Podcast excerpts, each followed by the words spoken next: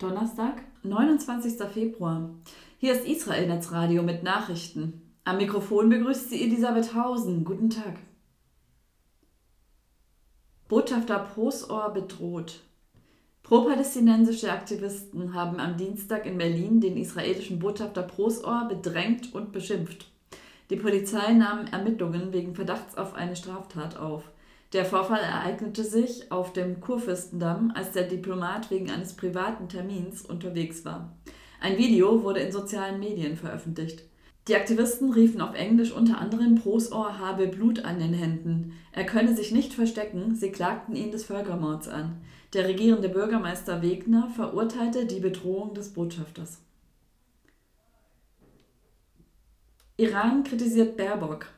Der Iran hat die deutsche Außenministerin Baerbock kritisiert. Die Grünen-Politikerin forderte am Montag bei einer Sitzung des UN-Menschenrechtsrats eine Verlängerung des Mandats einer Untersuchungskommission zu Menschenrechtsverstößen im Iran. Das Gremium nahm nach dem Tod der Kurdin Masa Amini 2022 seine Arbeit auf.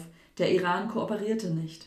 Ein Sprecher des iranischen Außenministeriums verurteilte die deutsche Einmischung in innere Angelegenheiten.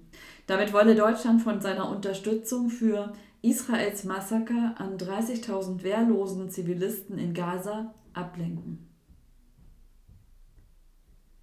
NATO-Sprecherin aus Libanon. Das Verteidigungsbündnis NATO hat mit Farah Dachlala erstmals eine Sprecherin mit arabischen Wurzeln ernannt. Die 40-jährige Britin stammt aus dem Libanon. Sie tritt im März ihr Amt an. Im britischen Außenministerium war sie von 2014 bis 2016 Sprecherin für den arabischen Raum. Daraufhin arbeitete sie für die Weltgesundheitsorganisation und später für das Pharmaunternehmen AstraZeneca. NATO-Generalsekretär Stoltenberg sagte am Montag zur Ernennung, in einer gefährlichen Welt sei deutliche und schnelle Kommunikation sowie das Engagement mit den Medien wichtiger als jemals zuvor. Aktivistinnen in Time-Liste. Das US-amerikanische Time-Magazin hat je eine israelische und eine palästinensische Aktivistin unter die zwölf Frauen des Jahres 2024 gewählt. Yael Atmi leitet die israelische Bewegung Women Wage Peace, Frauen streben nach Frieden.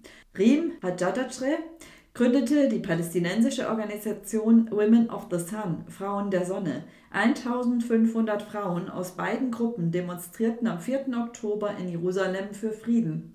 Die Beteiligung von Frauen stärkt Friedensprozesse nachweislich.